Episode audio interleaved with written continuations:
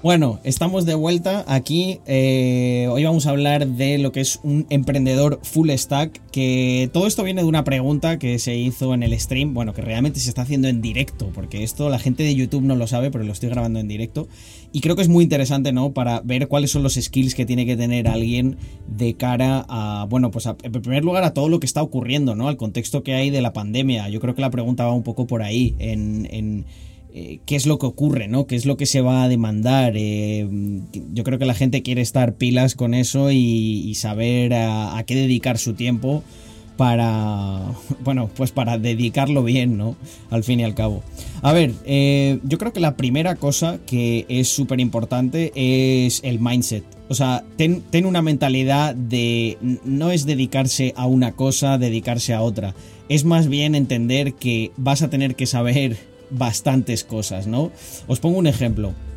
Mucha gente me pregunta, eh, Carlos, para, para yo empezar en el diseño, ¿cuál es, el, ¿cuál es tu programa favorito? ¿Qué es lo que tengo que hacer? Eso ya ha trascendido. O sea, si tú quieres ser diseñador ahora mismo, tienes que manejar bien todos los programas. Y con esto quiero decir que, vale, puedes tener tus preferencias, todo, o sea, todos las tenemos, pero que que a mí me guste más Illustrator que Photoshop, no quiere decir que no tenga que ser un puto máster, tanto en Illustrator como en Photoshop. No hay tampoco que apabullarse, hay que ir eh, poco a poco, pero con la, lo vuelvo a repetir, con el mindset, con la mentalidad de que vas a tener que aprender de todo. Pues esto se aplica al contexto más genérico. O sea, un skill muy bueno que tienes que tener es esa mentalidad de guerrero, ¿sabes? Un guerrero no pregunta en qué, a ver, en qué batalla voy a estar, en esta o en la otra. No, simplemente está preparado para todo lo que le venga. Pues eso es ser un emprendedor full stack. Dicho eso, ¿no? Que al final el mindset eh, no lo quiero extender mucho, eh, porque podría estar mucho hablando de mindset, pero creo que la gente va a querer ir más a, lo concreto. Eh, esa sería la primera. El segundo, gente, digitalización. Digitalización 100%. En mi canal y en mi perfil personal lo habéis visto. Yo era una persona que antes no trabajaba de manera prácticamente nada digital. O sea, sí, utilizaba el ordenador para ejecutar eh, diseños, para hacer ciertas cosas, pero mm, era muy de reuniones, de estar en Madrid, de ir a la oficina de este, de ir a la fábrica del otro, de hacer todas esas idas y venidas que al final no sirven, no sirven para nada. Se puede, o sea, es, es tan sencillo como cuestionarse qué cosas qué cosas realmente necesitan que tú estés físicamente. Pero de verdad, de verdad. O sea, ¿cuáles? Con la tecnología que tenemos disponible, no hay tantas cosas que necesiten que estés tú físicamente. Oye, tío, pues si vas a firmar eh, una ronda de inversión, pues tendrás que ir físicamente al notario con tus socios y hacer esas cosas. Pero que todas las reuniones anteriores las puedes tener por videollamada. Y a lo mejor la reunión final sí que la tienes en, eh, para darte la mano y para decir, oye, vale, pues ya nos conocemos. Y estoy hablando de una cosa muy importante. Imaginaros lo que es la toma de decisiones de micromanagement. O sea, no necesitas una reunión con, con el tío que se encarga de diseño para revisar eh, las creatividades de la semana que viene. No lo necesitas, gente. Y, y en cuanto tú adoptes esta manera de trabajar, te vas a dar cuenta de que tienes muchísimas más posibilidades de las que con las que realmente pensabas que contabas. Y esto aplica a todo. O sea, es como lo que decía en el vídeo anterior. Es que tenemos un montón de cosas y no las aprovechamos. Y con esto paso al siguiente skill, que sería eh, sé esa persona que constantemente es autocrítica y está tratando de aprovecharse al, al 100%. No hay un límite no existe un techo. Tú puedes ser cada día más productivo. Yo me miro a mí, a mí mismo, como yo trabajaba hace tan, tan poco tiempo como dos años, ¿eh? No es mucho tiempo, dos años. Y alucino las cosas que soy capaz de hacer a día de hoy. Y, y, y, y ¿qué pasa? Y cuando yo estaba, cuando yo estaba trabajando hace dos años y cumplía ahí mis, mis, mis 14 horas que probablemente trabajaba porque tenía un trabajo en el que tenía que estar 8 horas y aparte me tiraba yo otras 6 tratando de emprender y de hacer mis cosas, no estaba ocupado. Claro que estaba ocupado. La cuestión no es estar ocupado, la cuestión es cuánto aprovechas el tiempo que tú estás ocupado. Estar ocupado se da por hecho. O sea, claro que tienes que estar ocupado. Obviamente, si eres alguien que, que oye, que terminas lo que tienes que hacer y, y ya, pues ¿qué, ¿qué cojones esperas, tío? O sea, pues lógicamente vas a ir mucho más lento que otros que a lo mejor no son los más productivos del mundo, pero están ahí esas ocho horas. Entonces, esto eh, se puede además sintetizar en, oye, cada cierto tiempo ve todas las cosas que tienes, o sea, revisa todas las opciones que tienen tus programas. Mirad, eh, yo durante mucho tiempo no utilizaba, os pongo un ejemplo muy tonto, los servicios en la nube. Y, los, y tenía una cuenta de empresa de Google, el G Suite, ¿sabes? Y fue tan sencillo como un día ponerme a revisar las apps y decir, ah, joder, pero si es que encima los archivos en la nube, hay una cosa que se llama eh, Google Drive File Stream, que hace exactamente lo que yo decía, no, yo no utilizo lo de la nube porque es un coñazo, porque tengo que abrir una página y lo tengo que subir ahí. Bueno, pues es que ya desde hacía un año había una cosa que resolvía ese puto problema, que es el Google Drive File Stream, y yo no lo estaba utilizando no porque no existiese lo que yo, o sea, lo que yo ponía como condición para, para aprovechar esa tecnología del almacenamiento en la nube. Es que no lo utilizaba porque simplemente no me había molestado en ir, buscarlo, entender cómo funciona y, adaptarme. Y esto nos pasa a todos. ¿Por qué? Porque el ser humano es un, es, es un ser que vive de ritual en ritual. Nos encanta repetir cosas y hacer cosas tal y como las hacíamos anteriormente. Es una cosa que está insertada en, nuestro, en, en, nuestra red neuronal, ¿no? Llamada cerebro le encanta. ¿Por qué? Porque siente, siente satisfacción el cerebro al ver que puede completar una tarea aprovechando los mínimos recursos posibles. ¿Y qué, qué es eso sino un ritual? Un ritual es algo que ya has hecho tantas veces que no genera ningún tipo de estrés en tu, en tu cerebro. Porque es, es, un ritual. Lo haces una y otra y otra vez y al final se automatiza. Intenta romper con esos rituales. Porque si no, al final vas a ser esclavo de ellos, en vez de, en vez de que sean algo que te ayude. Luego, como eh, tercera, tercera cosa, un skill que yo creo que es fundamental para, pero además para cualquier emprendedor hoy en día, es, o sea, saber un mínimo, por ejemplo, de, de, de programación.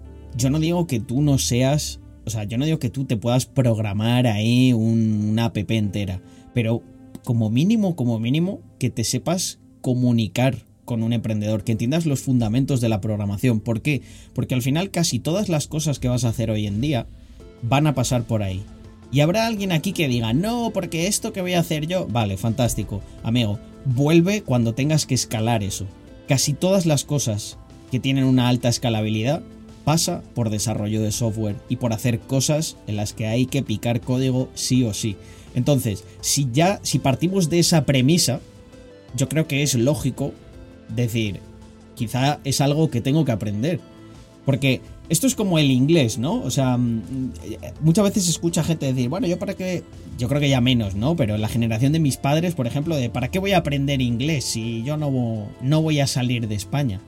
Es que necesitas inglés, en el contexto de hoy en día necesitas inglés incluso aunque no salgas de España. ¿Por qué? Porque los negocios se han internacionalizado y las comunicaciones, eh, entonces al final, a, mí qué me ocurre? Yo no he salido de España en este año y he estado hablando en inglés una cantidad de tiempo y he hablando en inglés una cantidad de tiempo muy, muy, muy grande. Porque las comunicaciones que tengo para hacer comercio internacional tienen que ser en inglés. Pues opino exactamente lo mismo con la programación. Es que aunque tú no seas programador y aunque tú no vayas a hacer apps, eventualmente, eventualmente, tu negocio va a necesitar que tú sepas comunicarte en ese lenguaje. Otra cosa que creo que es eh, un skill que además va a estar hiper demandado, ya lo está, ¿no? Es una realidad. Antes se hablaba de, no, tal, marketing digital. Yo he sido eh, os lo digo, eh, os lo confieso, he sido un gran eh, enemigo del marketing digital, pero enemigo porque yo me declaré enemigo yo mismo de él, ¿no? Yo pensaba, a ver, gente, yo soy diseñador, yo siempre la cabra tira al monte, ¿no? Yo siempre he tendido a pensar que el producto es lo más importante, ¿por qué? Pues por lo que os decía antes, ¿no? Al final, ¿dónde me siento yo cómodo? Yo me siento cómodo en el desarrollo de producto, que es algo que tengo cicladísimo. O sea, yo desarrollo producto a una velocidad que no os podéis ni imaginar. O sea, hay... Eh, pero al final es algo que he hecho muchísimo y, que disfruto mucho haciendo. Claro, ¿qué ocurre cuando tú empiezas a... Tú tienes un producto muy bueno eh, y todo el mundo te dice que está muy bien, bla, bla, bla, pero no consigues llevar suficiente tráfico. Que por muy bonito que sea el producto, si nadie lo ve, nadie lo puede apreciar. Y si nadie lo puede apreciar, nadie lo puede comprar. Y esto es un hecho. Entonces, volvemos a lo mismo. Eh, depende del nivel que tú quieras dar. Pero yo creo que es básico saber un mínimo. Y muy recomendable tener unos skills avanzados. Yo creo que, por ejemplo, hay una cosa que a mí eh, sí me viene muy bien, que es el tema de la creatividad. En el marketing digital antes no era tan necesario la creatividad, pero ahora que el mercado se ha copado muchísimo, es vital. Entonces yo creo que yo estoy viviendo como una segunda luna de miel con el marketing digital, porque me estoy dando cuenta de que en el contexto que hay ahora de marketing digital yo encajo muy bien. Eh, si no lo habéis visto, podéis visitar en el Instagram de Rax el diseño de Fuck Capitalism Twitter for iPhone, ¿no? O sea, eso es a lo que me refiero. Eso es una herramienta de marketing brutal. Hoy hemos tenido un pico de ventas de la hostia gracias, entre otras cosas, a esa publicación. ¿Por qué? Porque al final es algo que, consigue despertar emociones y consigue llamar la atención de las personas. Y... En serio, el marketing digital es algo que no va, no va a escasear en los siguientes 10 años, 15, 20, estoy 100% seguro. Y luego por último diría, y este me lo he reservado el último porque bueno, es lo que a mí me gusta, que el desarrollo de, las habilidades creativas. Esto también se empieza a dar cuenta mucho la gente. Al final, eh, ¿qué, es algo que todos tenemos muy a mano? Las redes sociales, ¿no? Nuestra propia imagen en las redes sociales. ¿Cómo mejoras tú tu imagen en las redes sociales? Teniendo un sentido de la estética, entendiendo sobre diseño sabiendo manejar al menos o teniendo unas nociones básicas de cómo plasmar algunas de tus ideas, porque ideas las tenemos todos. El problema está en que e, e, es, claro, tú aquí puedes imaginar lo que quieras, la cuestión es cómo transformas eso a la realidad. Aquí, aquí necesitas un, un output, ¿no? Que es los skills de diseño para que todo eso bueno que tienes aquí lo puedas plasmar y la otra gente lo pueda ver y lo pueda apreciar. De verdad, creo que esto también es basiquísimo. Y hacedme caso, hoy en día no es nada difícil. Mm, cada vez se simplifica eh, cada vez se simplifica más el proceso de diseño eh, y las interfaces, ¿no? O sea, es muy intuitivo. Eh, pensad en cosas como por ejemplo el diseño en 3D. Cuando yo estudié diseño 3D era una cosa tremendamente compleja a la que le, le tenías que dedicar meses simplemente, simplemente para entender las herramientas Luego, otra cosa era la ejecución y otra cosa era que tú tuvieras la suficiente creatividad como para pensar cosas en 3D y plasmarlas a través de una interfaz 2D en 3D. Ahí ya ni llegamos. Pero hoy en día todo eso se ha simplificado muchísimo. Hoy en día cualquier persona puede agarrar, ponerse unas gafas de VR y, hacer un trabajo en 3D de muchísima calidad y además en un tiempo ínfimo. Si os dais cuenta, todo, todo, todo de lo que he estado hablando, quizá excepto el mindset, gira en torno a lo digital. Pero también quiero hacer una última reflexión antes de, de cerrar el vídeo, y es que tampoco, tampoco todo tiene que ser 100% digital. ¿Por qué? Yo al principio, cuando empecé a digitalizarme y a intentar mejorar los skills que creía que, iban a ser más demandados o que me iban a venir mejor, en, los siguientes años, ¿no? Y, en el contexto que teníamos de, la pandemia, etcétera, creo que me obsesioné con todo lo digital. Y al final lo que se me olvidaba es que estamos en un periodo de transición. Y esto no se le tiene que olvidar a nadie. No, mañana no va a ser todo digital, ni el año que viene. Quizá dentro de 60, 70 años, casi todo sea digital, ¿no? Y la parte de experiencia física sea una parte menor. Pero lo que simplemente está ocurriendo es que lo digital está irrumpiendo pero creo que tardaremos bastantes años como para, ver, para que la experiencia se equilibre al 50-50. Es verdad que con la pandemia muchos diréis, joder, yo me he relacionado más este año eh, en el entorno digital, o diría que me he relacionado un 50-50, pero creo que es por el contexto concreto de la pandemia. O sea, todos estamos deseando, o bueno, por lo menos yo, eh, cuando se pueda, pues pegarnos una fiesta, estar con un montón de gente y, reírnos, ¿no? De, toda esta pesadilla de, no poderte juntar con varias personas, tener que tener las mascarillas, etc. Pero lo bueno es que si os vais digitalizando estaréis muy preparados y sobre todo, lo más importante, empezaréis a moldear vuestra mente para ver las oportunidades en ese nicho que es el que va a crecer. Pero siempre sin olvidar que todavía hay mucha parte física y que, y que eso va a continuar. Así que nada, gente, muchísimas gracias por llegar hasta esta parte del vídeo si lo estás viendo. Eh, y si no conoces los streamings que hacemos todas las noches en Twitch, te invito a pasar, que esto, aunque parezca que no, me lo he grabado así del tirón.